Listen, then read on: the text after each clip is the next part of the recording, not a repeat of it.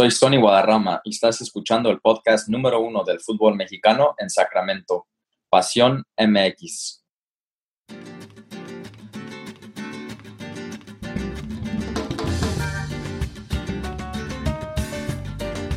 Buenos días a todos y bienvenidos al programa número uno del fútbol mexicano en Sacramento, Pasión MX, presentado por Sacktown FC y patrocinado por la Academia de San Nicolás dirigida por nuestro gran amigo Tepa Jiménez. Mi nombre es Luis y hoy estoy acompañado por mi co-conductor, Mr. Fuerza Power. ¿Cómo estás, Fuerza? Muy bien, muy bien. Buenos días y saludos a todos. El día de hoy, bueno, pues estamos emocionadísimos con una gran visita que tendremos así el día de hoy. Así que, pues, sin más ni menos, vamos a empezar, Luis, entonces. Muy bueno. Pues, acompañándonos hoy es un jugador nacido en Austin, Texas, que jugó en equipos como Santos Laguna, Mérida, Atlante, entre otros. Actualmente juega para el equipo de Austin Bolt en la USL de Estados Unidos. Sony, ¿cómo estás y cómo te la estás pasando en estos días ya que regresó el fútbol? Muchas gracias por tenerme en tu programa y pues yo feliz de estar de regreso, un poco, este, unos meses sin saber qué iba a pasar en el mundo del fútbol, pero ahora hay un poco de claridad y pues feliz de poder volver a la cancha y hacer lo que amamos. Sí, no, muchas gracias una vez más por uh, unirte aquí a nuestro uh, podcast y, y, siempre es, siempre me da mucho gusto, ¿no? El poder entrevistar a jugadores que son uh, mexicoamericanos, igual que yo también, porque tenemos, no, bastantes, ¿no? Muchos jugadores de, que están en, nuestra misma situación, que tienen mucho talento y, y que tienen, podrían tener un buen futuro en México también, así que me da mucho gusto que puedas compartir con nosotros tu, tu historia, ¿no? Para que sirva como inspiración para, para otros. Claro que sí. Bueno, pues Sony, pues nuevamente ya como te dio la bienvenida Luis, así que de, de igual manera te la, te la, doy yo también la bienvenida. Gracias por, por aceptar esta invitación. Estamos muy contentos de tenerte el día de hoy en este podcast también. Y bueno, pues eh, sabemos que hay una historia dentro de todos los futbolistas. En la, o sea, ahora sí que todos tenemos una historia, ¿no? El que haya jugado fútbol pero sobre todo nos interesa en este caso de un futbolista profesional, en tu caso. ¿Cómo es de que nació el amor por el fútbol y cómo empezó realmente en aquellos momentos que decidiste ser futbolista? Pues yo creo que nació desde muy joven. Este, mi padre, nacido en México, en Acuña, Coahuila, le, le encantaba el fútbol. Y yo creo que cuando tuvo hijos, yo creo que se propuso de, meta que uno de sus hijos este, podría llegar a jugar fútbol profesional, porque desde que yo me recuerdo, siempre estábamos entrenando en la casa. Tengo dos hermanos más grandes y una hermana más chiquita. Y desde que yo tengo conocimiento, estábamos afuera entrenando casi todos los días con mi padre y con mis dos hermanos. Entonces, de ahí yo creo que nace ese sueño, ese amor del fútbol por, por mi padre y pues gracias a Dios tuve dos hermanos más grandes que siempre estaban ahí presentes para jugar con ellos, porque entre los tres pues íbamos mejorando, pero como yo era el más chiquito, yo tenía que trabajar el doble para poder estar al nivel de ellos. Este, crecí en un momento en Estados Unidos donde el fútbol casi pues, no era popular, no existía mucho entonces mi papá buscaba la manera de siempre tenerme, como presentarme con dificultades para que yo pudiera sobresalir. Entonces siempre me metí a jugar en equipos más grandes para pues, tener esa experiencia y pues desde ahí yo creo que, que, nace ese sueño y gracias a Dios poco a poco fui este, como que subiendo de nivel hasta pues, llegar a ese sueño de, de debutar en, en, Santos Laguna. Y, y hablando de, de Santos, uh, llegas a Santos, ¿no? Tenías 19 años. Uh, cuéntanos cómo fue tu, tu llegada al equipo de La Laguna. Este, pues como te dije antes, el fútbol en Estados Unidos no era, no era lo que es hoy.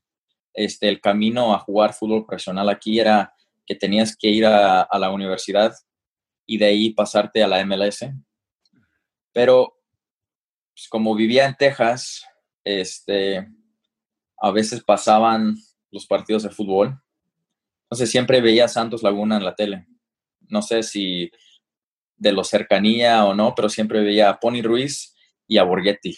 Ese, esa dupla que, siempre estaba metiendo goles. Entonces pasaban pocos partidos en la tele y, siempre eran de Santos.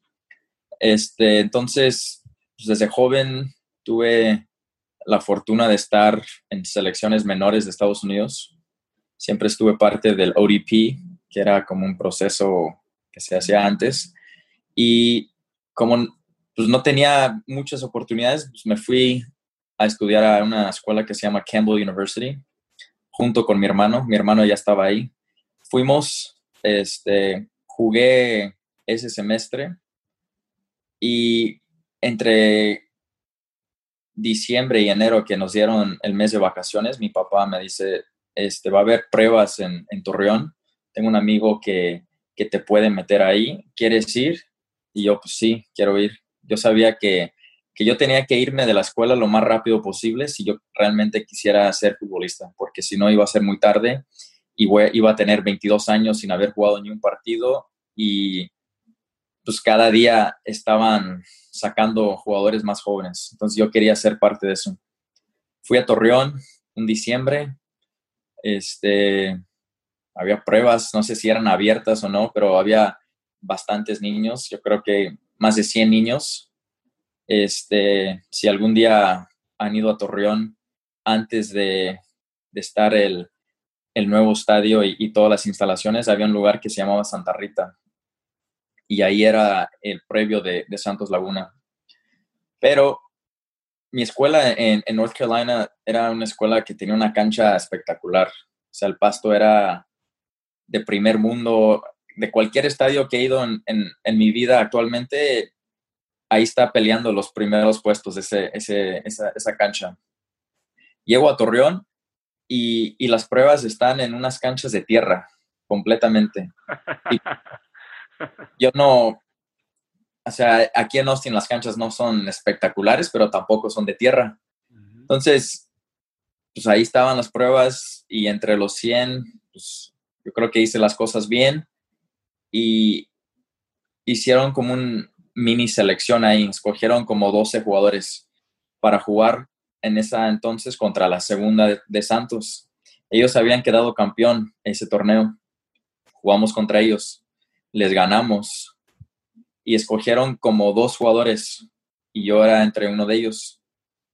Y pues hablaron con mi papá y me dicen que si, pues, que si me quiero quedar, que me dan contrato. Y mi papá no me dejó quedarme porque tenía una beca completa en mi escuela y dijo que tenía que terminar ese año escolar porque ya tenía ese compromiso con ellos. Entonces, pues ahí quedó. Me fui, me regresé a North Carolina, terminé ese año y, ya estaba de regreso en Austin otra vez. Y la gente de Santos le volvió a marcar a mi papá preguntando que si podía ir. Ya mi papá me dice, ¿sabes qué? Si te vas, pues ya te pierdes de, estar en, college, ya no vas a estar aquí, te, mudas a Torreón, te quedas ahí y, y sigues ese sueño. Y yo, pues, sí, sin pensarlo, yo ya sabía qué quería hacer. Entonces era como un junio, fuimos mi papá y yo, tenía una maleta y me dejó ahí en la casa del club. Mi español no era bueno, entendía todo porque mi papá pues, nos hablaba en español, pero vivía en una parte donde la mayoría de los niños en mi escuela pues, eran americanos, casi no hablaban español, entonces nunca practicaba mi español. Más sin embargo, entendía todo, te puede escribir casi todo, pero pues no hablaba. Entonces me dejó ahí en la casa club, me dijo, si ocupas algo, pues regresamos. No está tan, tan lejos Austin de Torreón, unos 10 horas. Entonces, pues ahí me quedé, firmé un contrato para segunda división y mi entrenador era David Patiño. Wow. Y David había jugado en la MLS, en Colorado Rapids. Entonces David hablaba un poco de inglés y, eso me ayudó mucho. Entonces llego ahí este, en la casa club. No era la casa club de hoy en día, no era las mejores instalaciones. Mi cuarto no tenía aire acondicionado y en Torreón hace un buen de calor. Nos dieron, creo que, un uniforme para entrenar y pues nosotros teníamos, estábamos encargados de lavar nuestra ropa y tenderla ahí. Este, nadie tenía carro. Santa Rita del, lugar de, de, la casa club quedaba como 25 minutos. Entonces, sin, sin bromear, íbamos de ride de la casa club hasta el entrenamiento. Y a veces íbamos como en cuatro coches diferentes porque un coche nomás llegaba a, cierto punto y te, y te decía, no, pues yo voy a seguir derecho y ustedes pues, se bajan aquí porque ustedes van a agarrar otro rumbo. Entonces así íbamos a, a entrenar y de regreso también. Pero dije, pues esto es lo que quiero. El primer equipo entrenaba al lado de nosotros, entonces ya estaba más cerca de mi sueño. Y tuve la fortuna de llegar ahí y estar bien. Metí varios goles, creo que metí como seis goles en, en los primeros cuatro partidos en segunda división. Entonces, había un señor ahí que se encargaba de las fuerzas básicas de la selección de México. Y me dicen, te vamos a mandar a la selección de México, aunque ya había ido a la selección de Estados Unidos. Entonces empecé a ir a la selección de México y cuando regresaba a Torreón, me, subieron a la primera. Entonces entrenaba en primera, pero pues, el entrenador no me metía a jugar. Entonces estuve entrenando como tres semanas y me iba también algunas veces a, entrenar en la selección y regresaba a, a, Torreón y llegué a jugar este, como cinco minutos en un partido contra Chivas Tapatío cuando todavía estaba Chicharito en, Chivas Tapatío y nosotros pues en Torreón. Y, después de debutar, que ni toqué el balón creo, este, casi faltaban dos partidos, no, faltaban tres partidos para que se terminara ese primer año que, que había llegado a, Torreón. Y Santos, el primer equipo, pues no, no andaba muy bien. Y un día estábamos entrenando, primer equipo estaba al lado de nosotros y alguien se lastima y como el entrenador mío no me usaba y no sé qué estaba entrenando, me dijeron, ¿sabes qué? Ve al primer equipo y ayúdales porque les hace falta alguien en tu posición. Entonces voy para allá y pues, tengo un muy buen entrenamiento. Termina el entrenamiento, hacemos un tiro a gol y les gano a todos en el tiro a gol. Entonces, al final del entrenamiento me dice Daniel Guzmán, que era el entrenador en ese entonces, ya no regresas a primera, te quedas con nosotros a entrenar. Era como un martes. Entonces, miércoles, jueves, viernes entreno con ellos y me llama a decir, ¿sabes qué? O sea, quiero debutarte, pero no estoy muy seguro. Regresa con la primera y el próximo lunes pues, te vienes conmigo otra vez a entrenar. Fui a primera, me recuerdo, fuimos a Zacatepec y el entrenador de primera pues no me metió estuve en la banca y vi el partido y, no me metió. Llega el lunes y vuelvo a ir al, al entrenamiento de primer equipo y otra vez pues estaba entrenando bien, estaba entrenando bien y por ahí del viernes Santos jugaba siempre los domingos a las 4 de la tarde en el Estadio Victoria, en el viejo estadio. El viernes me llama a decir, ¿sabes qué? Este fin de semana te voy a debutar. Faltaban dos fechas para terminar ese año. Entonces había llegado a segunda, había jugado con segunda, primera A y ya iba a debutar en primera división en los primeros cuatro meses que estuve ahí en, Torreón. Entonces le llamo a mis papás, ¿sabes qué? Creo que el profe pues, me va a debutar. Mis papás se vinieron manejando desde Austin y sí, jugamos, era un 6 de noviembre del 2006, Santos contra Pachuca estábamos perdiendo 1-0 y entro de cambio faltando 25 minutos. Y la verdad, tuve un muy buen partido y terminamos metiendo gol y empatamos el partido y no había palabras para expresarlo porque tanto trabajo que había hecho y que para mis papás estuvieron ahí presentes en ese partido era algo muy importante en mi vida y, siempre se me va a quedar toda esa experiencia de Santos cerca de mí porque me recuerdo de estar entrenando todos los días, todos los días, todos los días en mi casa, en mi casa, en mi casa, para llegar a, a ese momento.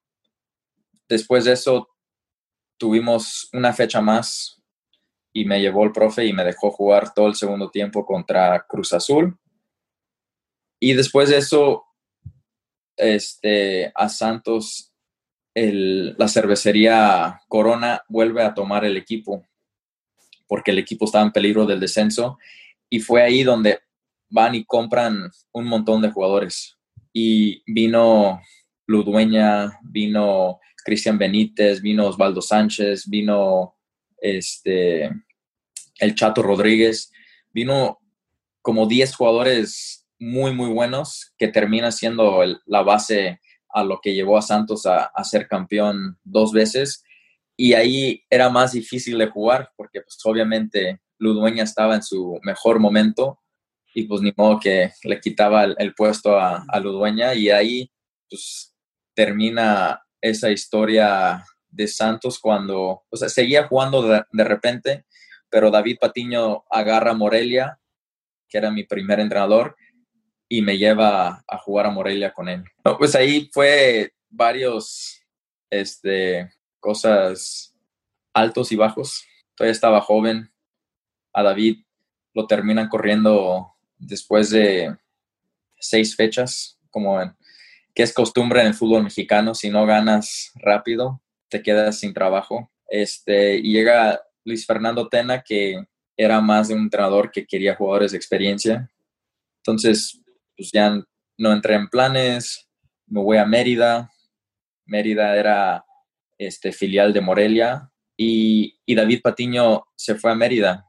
Entonces estuve con David otra vez todo un año y en ese año Mérida sale campeón fuimos invictos en casa con un poco de trampa porque jugábamos a las 2 de la tarde en Mérida.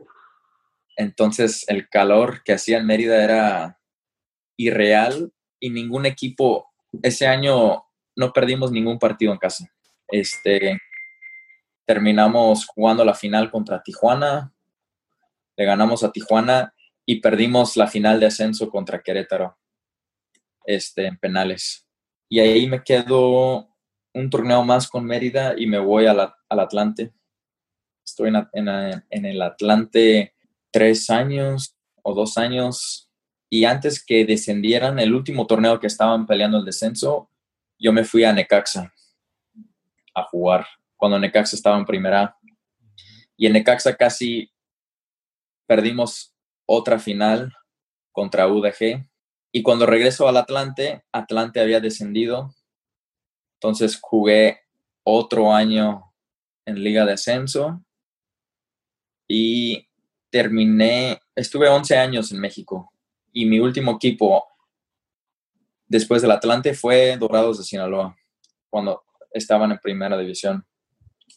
Jugué seis meses en Dorados y después de esos seis meses como que ya quería regresarme a Austin, porque ya tenía mucho tiempo de estar lejos, este, nunca iba a las fiestas, nunca nadie estaba en mi cumpleaños, perdí bodas, perdí todo lo que uno quisiera estar cerca de su familia, lo perdí todo por estar en México. En México casi nunca se descansa, siempre hay partidos y pretemporada y interliga y había un montón de partidos y casi nunca había descanso. Entonces decido dejar de jugar fútbol, abro una escuela de niños aquí en Austin y después de un año estoy de vacaciones y digo, debería de estar jugando todavía. Y el equipo más cerca de, de nosotros era San Antonio. Entonces le pregunto a un amigo, que jugaba ahí, a Ever Guzmán. Este, oye, Ever, este, me dejas, habla con el entrenador y, a ver si me dejan ir a entrenar con, ustedes. Y habla con él, me dice que sí, que sí puedo ir. Y justo el entrenador que era, estaba en ese equipo, estaba en una universidad cuando yo estaba yendo a la universidad y él quería que yo fuera a su escuela. Entonces ya me conocía, entrené ahí dos semanas y, y terminé jugando con San Antonio un año. Casi al final de ese año anuncian que va a haber equipo en Austin. Entonces, pues obviamente Austin es mi casa y sin pensarlo, pues, firmé contrato con Austin Bowl. Llevo, este es mi segundo año en Austin Bowl y la verdad, como que ese sueño que yo tenía de niño está regresando porque ahora me toca jugar en mi ciudad. Muchos amigos, muchos familiares que nunca me habían visto jugar en vivo porque pues nunca estaba, ahora tienen esa posibilidad. Y, y ahora que estoy entrenando niños también al mismo tiempo, todos esos niños casi van al estadio. Entonces, como que te motiva más a seguir entrenando, a seguir cuidándote, a seguir este, luchando por ese sueño de muchos, que es jugar fútbol profesional. Y espero seguir jugando hasta que ya, cuando yo sienta que ya no puedo competir, ese día pues voy a dejar de jugar fútbol. Oye, no, pues es una gran experiencia todo eso que has estado pasando a lo largo eh, de tu carrera, Sony. Este, ya nos comentaste lo que fue primera y lo que ha sido la liga de ascenso. Y bueno, pues ahora que has regresado a la USL también acá, y sobre todo en tu ciudad natal, ¿no? Así es, es algo muy bonito, me imagino también.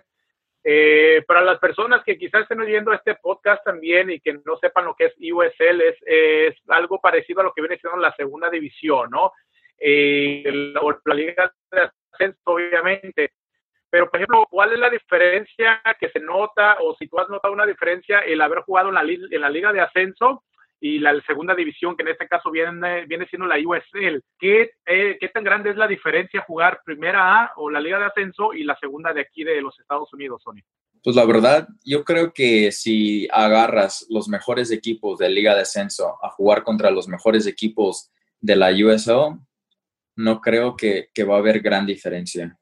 Este, quizás aquí en Estados Unidos la USL tiene jugadores, diría, con un promedio un poco más alto que la Liga de Ascenso.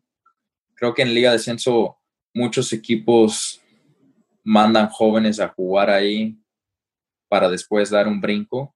Aquí en la USL también, pero solo hay equipos específicos que, que realmente tienen jugadores mucho más jóvenes que los demás, que casi siempre son los equipos de la MLS que tienen sus segundos equipos en la liga. Pero en cuestión de qué liga está más difícil, pues diría como un equipo de Phoenix, que es muy fuerte. Ese equipo de Phoenix fácilmente podría competir con cualquier equipo de la liga de ascenso y hasta creo que Phoenix podría competir y ganar la liga de ascenso. Y creo que hay más equipos como Phoenix. No creo que la liga es, mala. Hay mucho más equipos. Este, pero no veo una diferencia tan grande. En primera división yo creo que sí hay una diferencia porque en Estados, eh, perdón, porque en México en los equipos hay más jugadores de calidad. En Estados Unidos en la MLS yo creo que como un promedio cada equipo tiene dos a cinco jugadores muy buenos y los demás son buenos. En México yo creo que hay 10 jugadores muy buenos y los demás buenos. Entonces yo creo que esa es la, diferencia y, se puede ver pues, en la Conca Champions todavía los equipos de, la, de, Estados Unidos todavía no pueden competir, no han ganado últimamente. Y, esa es la, diferencia. Yo creo que obviamente en Estados Unidos está creciendo. Este, es muy atractivo venir a jugar aquí, aunque sea en la USL o en, o en la MLS porque pues la vida aquí en Estados Unidos es mucho más tranquilo. Este, más si tienes una familia, pues es seguro vivir aquí. Este, no hay, no hay presión como hay en México, este, a ganar o perder. Aquí casi pues, no pasa nada. En México si un equipo, por ejemplo, como Tigres, pierde un clásico, pues la gente que te ve en la calle te va a estar diciendo de cosas. Aquí pues, todavía no sucede eso. Entonces, esas son las diferencias, pero creo que va a ir creciendo mucho porque muchos jugadores les, les llama la atención vivir aquí en Estados Unidos. Sí, yo, sigo esperando el día que, haya un torneo entre la USL y, y lo que, bueno, lo que ahora es la liga de, expansión en, en, México sería algo muy interesante y así como tú dices, el nivel está más parejo entre las dos ligas que, que, el nivel yo creo de la MLS y la Liga MX hasta el momento, así que sería algo muy, muy atractivo, ¿no? De, de ver aquí. te quería preguntar, Sony, ah, ¿qué, ¿qué, tan difícil eh, fue tu adaptación al juego de México, ah, siendo que venías jugando en, en, tu equipo colegial y también en la eh, PTL en Estados Unidos? Creo que la diferencia más grande en, en cuestión de fútbol, ya estando en la cancha, es que en México el fútbol es muy táctico. Este, y eso es como que hay formas de jugar, hay posiciones, hay este, un jugador se mueve a la izquierda y tú vas como que en conjunto con él. No sé cómo explicarlo en español, este, pero es un fútbol táctico que te enseñan y es como un estilo de cómo jugar. En Estados Unidos de niño no, no teníamos estilo, teníamos posiciones y prácticamente era haz lo que puedas en la cancha. No había tanto como un orden de juego. Y en México sí.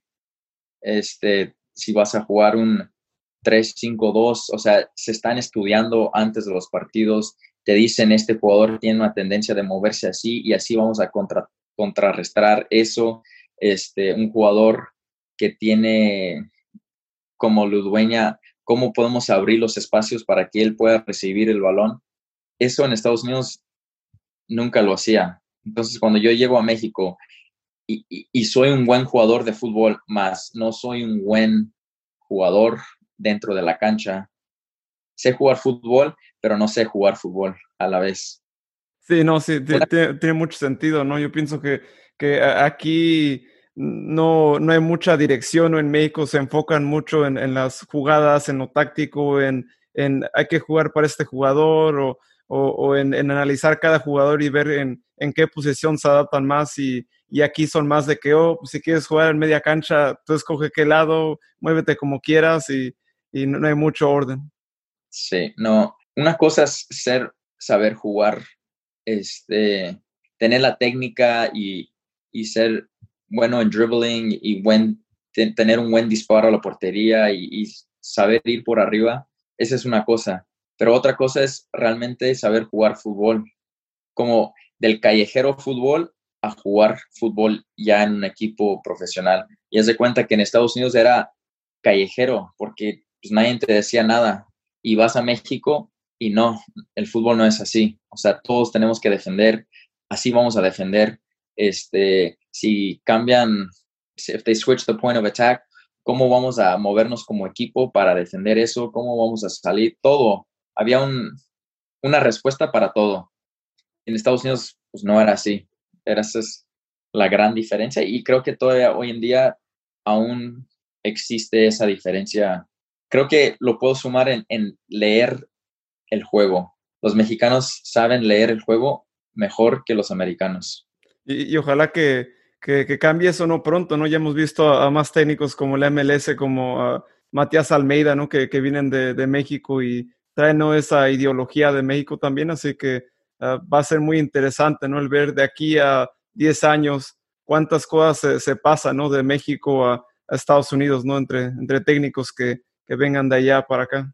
Como el Tata, Martí, Tata Martino que estaba en Atlanta, ellos salieron campeones porque él tiene un sistema. Creo que el americano por sí tiene habilidades naturales por encima del mexicano. Somos, en Estados Unidos somos muchas razas.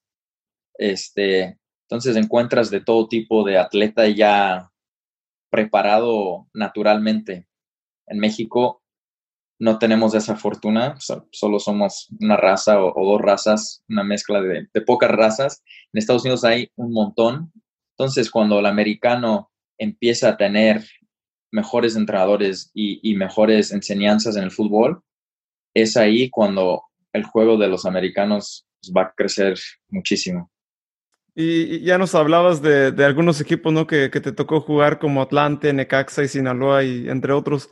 Eh, ¿Con cuál equipo dirías tú y, igual también Ciudad te sentiste mejor jugando y también viviendo?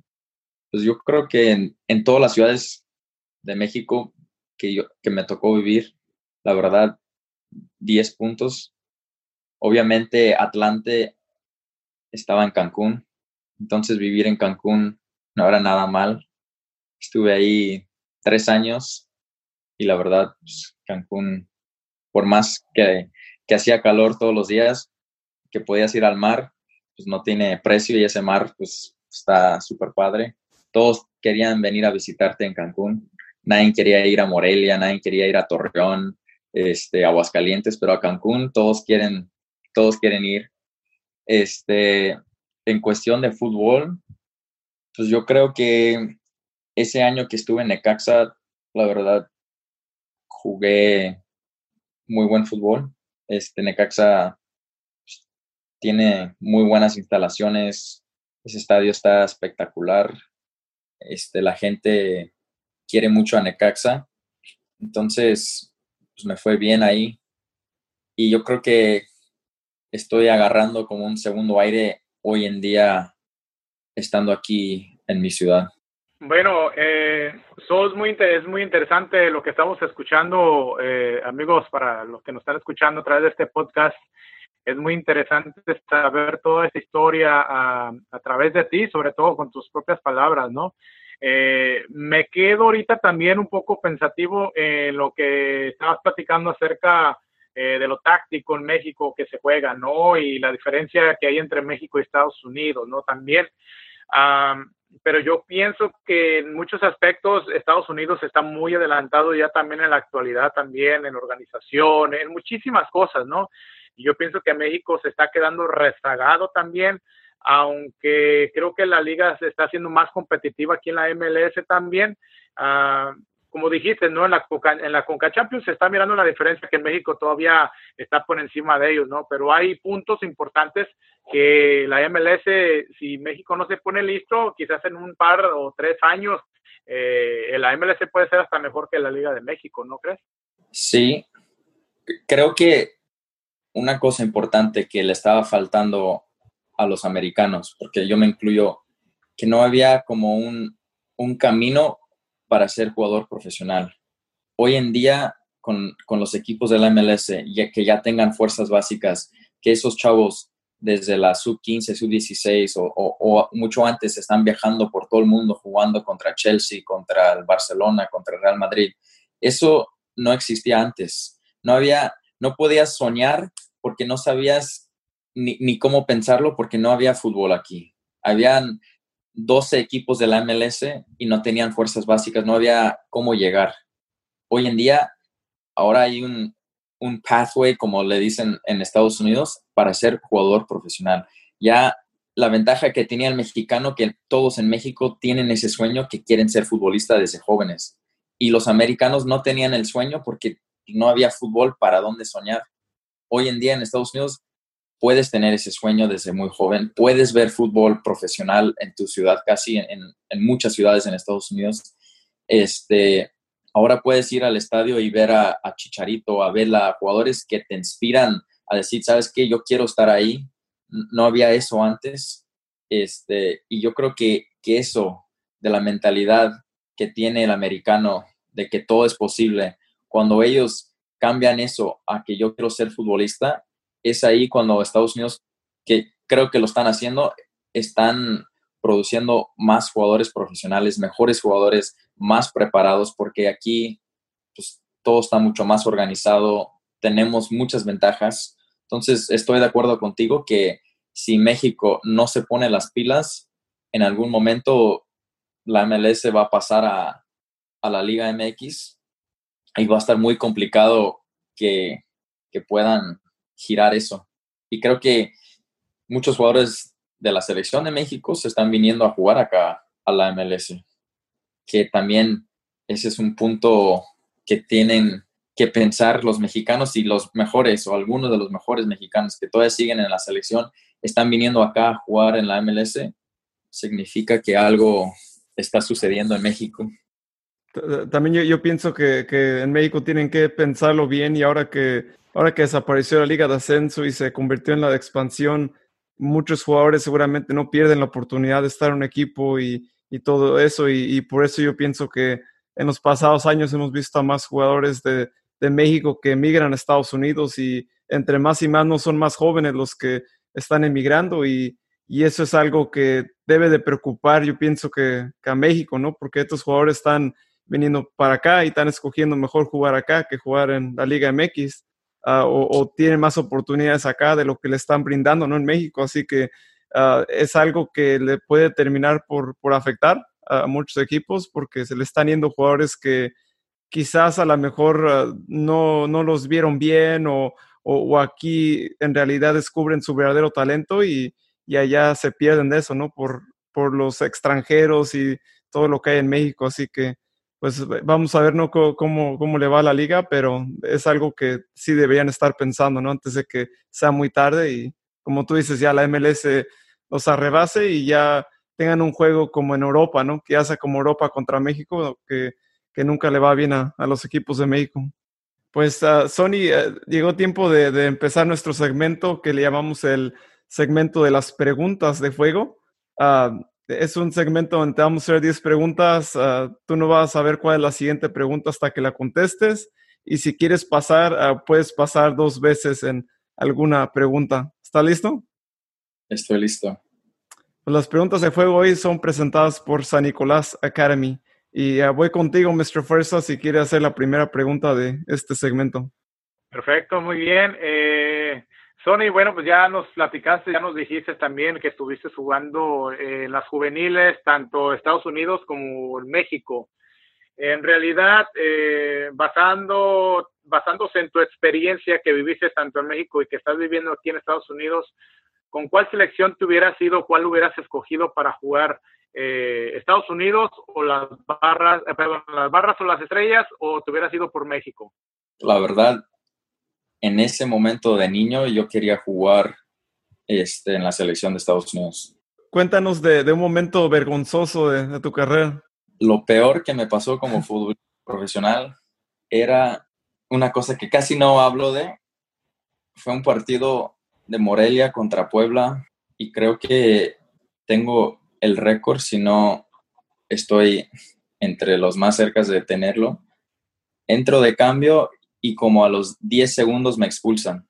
Este, era un saque de banda, no sé quién me pasó el balón, se me va mi recepción y pues me barro a tratar de recuperarlo y en esa barrida me expulsan y tenía 10 segundos en el partido en primera división y, y roja y toda la semana ESPN Not Top 10 en México. Qué lástima, ¿no? bueno, ya, ya hablaste de lo peor ahora, pero ahora cuéntanos entonces lo contrario, tu momento favorito o lo mejor que hayas vivido en México, cuéntanos. Pues lo mejor, pues yo creo que hay muchas experiencias.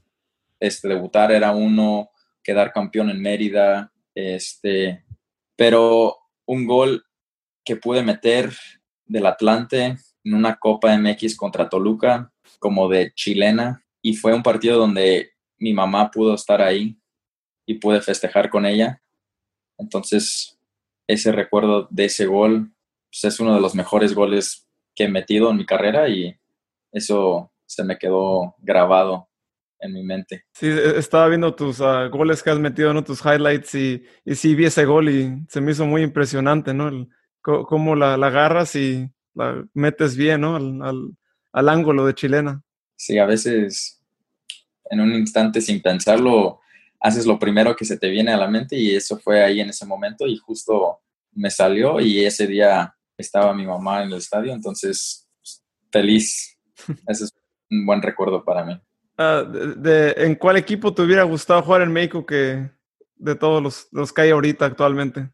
En el América. En el América. Oh, eso, eso no se valió, Mr. Fuerza. Creo que yo le, le, le dijo, no. le dijo que dijera, ¿no? El, el América, pues entre los más grandes pues, está pues, Chivas y América. Y en Chivas pues no podía jugar porque pues, nací en Estados Unidos y en ese entonces ni querían a los mexicoamericanos. Entonces nunca tuve una, un afán de, estar en, Chivas, pero pues en América siempre llegaban jugadores en ese entonces y hasta la fecha que impresionan y me gustaría pues, obviamente jugar con grandes jugadores y estar con ellos y aprender de ellos. Yo digo que, que el América hubiera sido el equipo. Y, hasta hace poco uh, Chivas sí, sí tiene un jugador, ¿no? Miguel Ángel Ponce, que, que es, aquí de Sacramento, ¿no? ¿no? tan lejos aquí de nosotros, y, y, pero sí tuvieron mucho tiempo, ¿no? Donde no querían a, nadie, aunque fueran mexicanos nacidos aquí, decían que no, y luego em, llegó él y creo llegó otro y hubo una polémica, ¿no?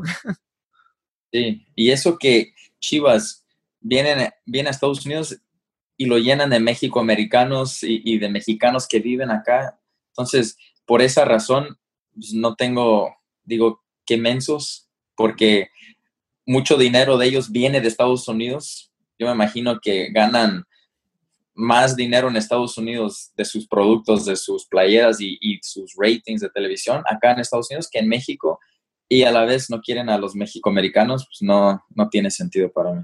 Sí, siendo que, todavía son mexicanos, todavía no, no, hay, no hay de que de dónde, dónde, pero pues eh, eh, a, ver, a ver si van cambiando eso, ¿no? A lo mejor ayuda mucho ahora que, que no tienen a, muchos jugadores donde escoger. Eso ah, sí. Oye, Sony, cuéntanos eh, lo que viene siendo una rutina cuando es día de juego para, para ti, para tu equipo. ¿Cuál es una rutina la que llevas desde que te levantas ese día que tienes juego? cuéntanos. Despertarme lo más este, tarde que puedo. Que mi cuerpo se relaja completamente. Me gusta ver o partidos de fútbol o acciones de fútbol y más que nada goles y estudiar un poco y verlos y tratar de, o sea, mucho es este visualization, ver gente metiendo goles, ver buenos pases para gol, ver qué hicieron ellos en, ese momento para cuando si me toca estar en algo similar, mi mente ya lo vio ese mismo día y pues, me gusta ver acciones este, positivas para yo tener en mi mente algo positivo para yo meter gol o meter pases para gol. Este, obviamente tomar mucha agua. Aquí en Austin y casi todas las ciudades donde me ha tocado jugar son de, de calor, entonces hay que estar bien hidratado, comer bien y tengo que tomar una siesta antes, otra vez antes del partido. Eso es de ley. Si no tomo la siesta, no me siento bien para, el partido. Sí, pues son una, muy buena preparación y, relajante, ¿no? Hasta antes de, un juego. Ah, cuéntanos de, todos los directores técnicos que, tuviste en México, de, de, cuál fue del que aprendiste más, cuál te dejó más enseñanzas. Es que la verdad en México me tocó los mejores entrenadores. Este, tuve David Patiño, que es un gran entrenador. Cada uno tenía cosas diferentes que pudo aprender. Este, a Daniel Guzmán, que era un entrenador. más o menos puedes saber la forma del equipo, en qué posición jugó el, entrenador. Daniel Guzmán era un delantero, entonces él arriesgaba un poco más, porque los delanteros arriesgan más que, que cualquier otra posición, posición en, el partido. Entonces era mucho de atacar y a veces mandaba más jugadores al atacar y, dejaba, dejaba menos a defender y era su estilo y, le funcionaba. Este, Luis Fernando Tena era un entrenador mucho más organizado, este, que no te mete en gol y él fue, después de eso, llegó a, a ganar este, las Olimpiadas. Este, tuve al, Piojo antes de que se fuera al América. Él era un entrenador bueno, pero su, su cosa que mejor hacía era que el grupo siempre estaba de buenas. Es difícil, aún siendo futbolista, llegar todos los días y dar tu máximo, porque pues, tu cuerpo a veces no quieres, te enfadas, todos los días haces lo mismo, hay que correr, hay que ser, y por más padre que sea el trabajo, a veces tu mente no quiere, pero él siempre hacía que el, ánimo del equipo siempre estaba al 100 y por eso la gente quiere jugar con él porque saben que el grupo siempre va a estar fuerte, va a estar bien, va a estar sano, todos felices y eso es lo que hacía muy bueno. Este, tenía a la Volpe, que era entrenador diferente, algo especial, este, muy táctico, pero muy estricto, pero muy bueno para hacer la táctica. Este, tuve a, ¿quién más? Este, se me está olvidando su nombre. Este, el profe Cruz. O sea, todos mis entrenadores realmente o fueron campeones en su momento o estuvieron en la selección de México o, han hecho cosas muy importantes. Es muy difícil decir uno, pero tuve la fortuna de tener varios muy buenos y ojalá un día cuando deje de jugar fútbol, de todo lo que agarré de, todos ellos, lo puedo llevar a cabo a, ser un entrenador este, profesional un día. Bien, eh, oye Sony, también eh, ya ves muchas de las veces, obviamente, ¿no? Dentro de la liga, sea cual sea la que estés jugando, siempre se habla de un jugador, ah, qué jugadorazo y qué, qué jugadorazo siempre, ¿no? Pero cuando te, cuando te toca enfrentar a ese jugador, resulta que no es el gran jugadorazo como, todo, como todos creen. ¿Alguna vez te tocó enfrentar a un jugador de ese tipo que decían que era el mejor jugador o, o que cuidado con ese jugador y a la hora de enfrentarlo, pues no, ni, o sea que ni, ni, ni realmente ni te asustaba a la hora de enfrentarlo, más bien? Ah. y que diga el nombre. de enfrentar a alguien, no me recuerdo, pero de tener compañeros de que habían hecho cosas importantes y después de tenerlos como compañeros y verlos todos los días, tal vez era en el momento donde lo tuve como compañero, tal vez antes pues, sí eran otro jugador, pero ya estando ahí conmigo decía, pues este es este gran jugador que todos decían, pero no puedo decir nombres. Sí, tuve algunos compañeros, decía, pues este jugador para mí es bueno, pero nada fuera de este mundo, pero no, no voy a decir nombres. Respeto el, el jugador de fútbol, no es fácil llegar. Obviamente, como tú dices, a veces al jugador lo alzan a un nivel, pero en realidad no tiene sus condiciones no, no son lo que piensa toda la gente. Sí, no, a, veces, a veces le sale una jugada o dos a un jugador y ya, ya todos como aficionados ya lo estamos alzando, ¿no? Pero nomás a veces fue la suerte, ¿no? Ah, cuéntanos, ¿qué, ¿qué, jugador fue el que admirabas cuando empezabas a jugar? Tengo tres. El primero, americano, Landon Donovan. Creo que el jugador que me identifico hasta la fecha porque tenía un estilo, era la mezcla perfecta entre un jugador latino y un jugador americano. Tenía la fuerza, tenía la rapidez, este, tenía la mentalidad americana, pero a la vez tenía esa picardía mexicana, tenía técnica, te podía meter goles, este, para mí pues nunca se asustó, jugó desde muy joven un mundial y termina metiéndole gol a, México y me marcó la vida. Un jugador mexicano que me marca la vida, Cuauhtémoc Blanco. Creo que no hay nadie como él con sus condiciones y que alguien como él que diga ponme a Brasil, ponme a España aquí enfrente y, hasta la fecha yo creo que a sus cuarenta y tantos años se metería a jugar y haría algo de magia era mi Ronaldinho mexicano, el Cuauhtémoc Blanco. Siempre sacaba algo de, de, no sé dónde, pero sacaba algo. Y un jugador que miraba que pues, en la tele, el Pony Ruiz, era chiquitito como yo, pero siempre marcaba la diferencia. Por más chiquito y ya sabías que iba a hacer, que te iba a llevar por la banda, iba a tirar un centro así no muy fuerte, pero ahí justo para que Borghetti nomás llegara a empujarla, ya sabías qué iba a hacer y, de todos modos te lo hacía. Oye, Sony, aparte, aparte del fútbol también, obviamente, pues el fútbol es muchas de las veces eh, la vida de un jugador, ¿no? Eh, pero aparte del fútbol, eh, si no hubiera sido el fútbol, alguna carrera que te hubiera gustado haber estudiado, que hubiera realizado en lugar de fútbol, o en la actualidad también. Yo desde niño dije, voy a ser futbolista sí o sí. No había otra cosa que quería hacer, no había nada que me llamaba la atención ni cerca de lo que me llama la atención ser futbolista. El día que dejo de jugar fútbol, todo mi enfoque va a ser de entrenador de fútbol. Entonces, hasta que ya no puedo respirar, voy a estar cerca de la cancha de fútbol. Sí, no, así es como, como debe ser, ¿no? Cuando eres un jugador que, que, toda la vida le ha gustado el deporte, pues a seguirle como técnico, a trabajar, ¿no? En una, eh, en una directiva, en un equipo y, seguir, ¿no? Dejando esas enseñanzas, ¿no? Que, que te dio toda tu carrera. Eso sí, enseñar y mejorar las siguientes generaciones. Sí, para que, tengamos mejores selecciones, ¿no? Y que esta selección de Estados Unidos pueda calificar ya más frecuente a los mundiales.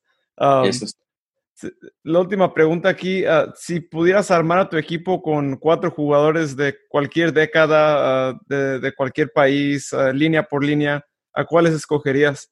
De portero eh, está empatado con Osvaldo Sánchez, que era uno de mis jugadores favoritos de niño, junto con este Jorge Campos, porque Jorge Campos es me gustaría tenerlo de compañero porque me imagino que todos los días me iría feliz del entrenamiento riéndome de todas sus bromas y aparte en la cancha te podía hacer magia.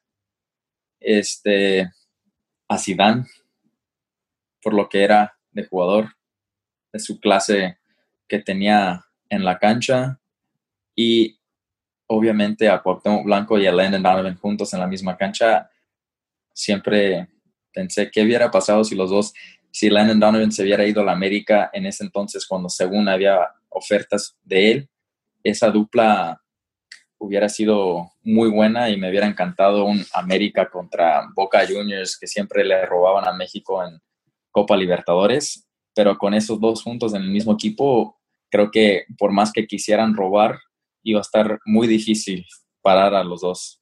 Sí, no hubiera sido un equipo muy, muy peligroso y, pues hubiera sido interesante, ¿no? A ver a, dos emblemas de, las selecciones jugando juntos en, un club también. Sí, lástima que Landon Donovan llegó muy tarde al fútbol mexicano. Sí, no, ya cuando ya llegó a León ya, ya fue en las últimas y ya pues no, no se le vio mucho, ah, por mucho que yo le daba mucha esperanza todavía, aunque estaba saliendo del retiro, yo pensaba que, que él iba a ir un poco mejor, pero pues ya, ya la edad yo creo que ya no le, no le dejó, pero lo bueno es que al final se le hizo, ¿no? Llegar a, México, de todos modos. Eso ah, sí.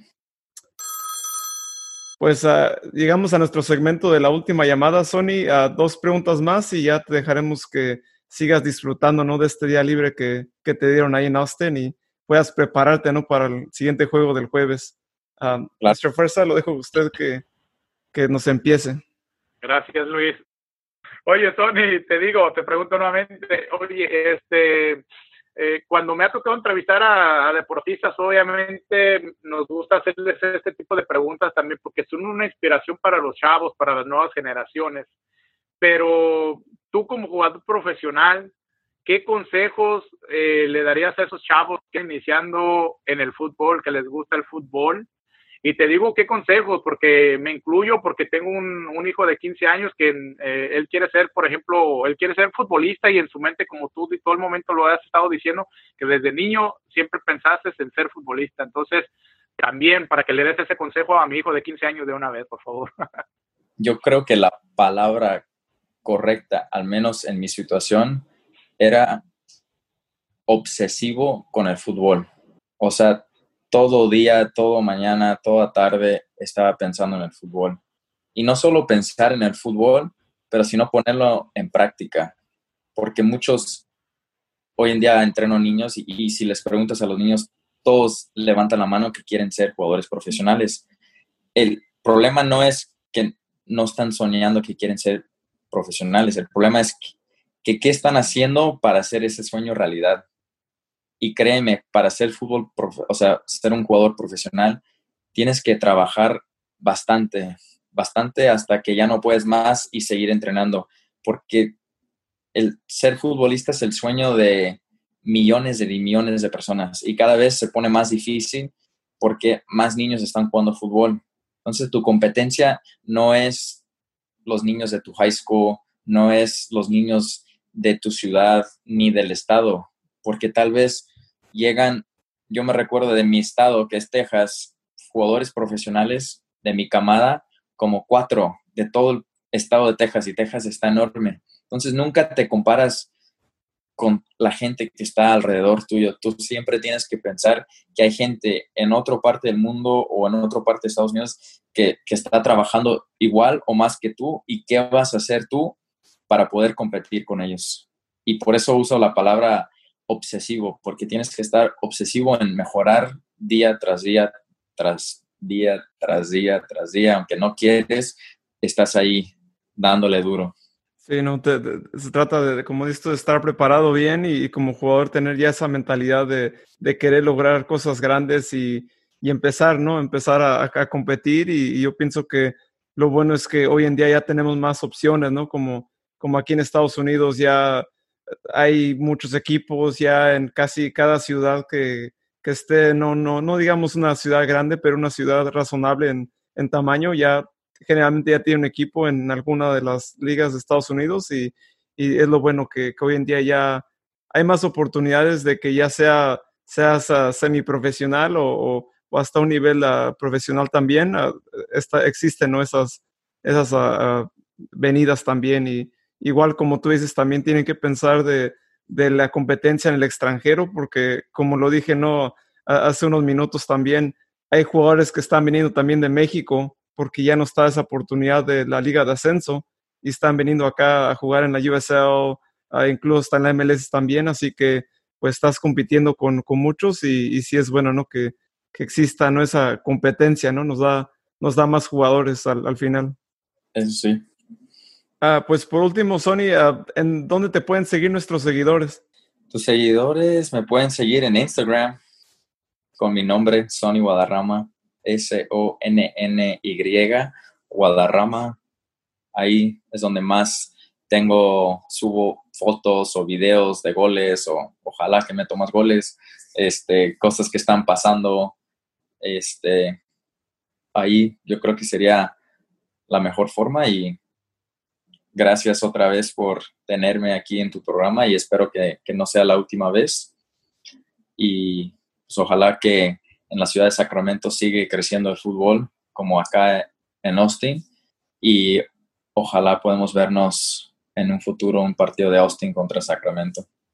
Sí, no, ya, cuando ya volvamos a, tener una liga uh, normal, ¿no? Una temporada larga normal, que ojalá sea el siguiente año ya después de que pasemos por todo esto y se pueda dar ese juego otra vez, porque sí, sí, sí siempre me da mucho gusto ver cuando Sacramento juega contra los equipos de, Texas, ¿no? Siempre tienen buenos equipos competitivos y se ponen buenos uh, esos juegos. Pues uh, Sony, muchísimas gracias por estar aquí en uh, Pasión MX. esperamos tener otra oportunidad de hablar contigo así como, como nos comentabas y, especialmente, como estábamos diciendo ahorita, si, si nuestro Sacramento Republic juega contra Lost and Bold en, alguna ocasión, ojalá, si no es el siguiente año, ojalá que sean los playoffs porque también ahí está esa, esa avenida. Eso sí, estamos pendientes. Cuídate mucho, Sony. Igualmente. Bye bye. Para todos nuestros amigos del sur de Nevada y California, cambia tu vida futbolística en San Nicolás Academy, dirigida por nuestro gran amigo Tepa Jiménez. Llámelos hoy al 702-902-6278. Contáctelos por correo electrónico en San Nicolás Academy y los pueden encontrar también en Instagram y Facebook. En Facebook están San Nicolás Academy y también en Instagram arroba San Nicolás Academy. hoy y descubre tu verdadero potencial en San Nicolás Academy. Ah, también nos pueden seguir en redes sociales. Ah, estamos en Facebook y Instagram en Sacktown FC en Facebook, en Instagram, arroba Sacktown FC. Ah, también nos pueden encontrar en Twitter, también mismo nombre, at Sacktown FC. Igual también tenemos un ah, grupo en Facebook llamado ah, Sacramento Soccer Fans. Ahí compartimos toda noticia de fútbol, ya sea en Sacramento, en, en, Estados Unidos, en México, de cualquier cosa que, que nos apasione del fútbol, ahí, ahí lo, lo compartimos y también compartimos programas que, que hacemos aquí en, en esta cadena, en esta network que somos parte de, que es la Sacktown FC Network. Así que los invitamos a que nos sigan ahí en redes sociales y igual también que, que envíen nuestros otros ah, programas que tenemos. Ah, están en inglés, ah, pero están muy interesantes. Tenemos Our Cup of Tea en nuestro programa femenil de, de fútbol. Eso es cada lunes en las noches, diferentes horarios, pero en, en las noches ahí lo, lo pueden sintonizar. Y también ah, tenemos el podcast de Sacktown FC. ese está igual también en inglés, pero en ese podcast eh, entrevistamos a gente del fútbol de, de Estados Unidos, de Sacramento, gente de la comunidad futbolera también. No, entrevistamos a mucha gente de, de todos lados también, así que muy interesantes entrevistas y, eh, si ustedes ah, saben inglés o quieren aprender inglés, pues los invitamos a que escuchen el, podcast de, de Sacktown FC. Pues una vez más quería agradecer a, nuestro invitado Doy Sony por esta muy buena entrevista, muy inspiradora que, que, nos dio. Ah, yo pienso que a muchos jugadores que son mexicoamericanos eh, les va a dar buena motivación para seguir adelante, para saber de que si quieren jugar en México también pueden jugar en México y existen las, las avenidas. Uh, pero, nuestro Fuerza Power, le dejo que, que, usted diga la última palabra. Uh, y, nos, nos, cuente, ¿no? De, de, sus entrevistas que tienen en su programa de Mr. Fuerza Power.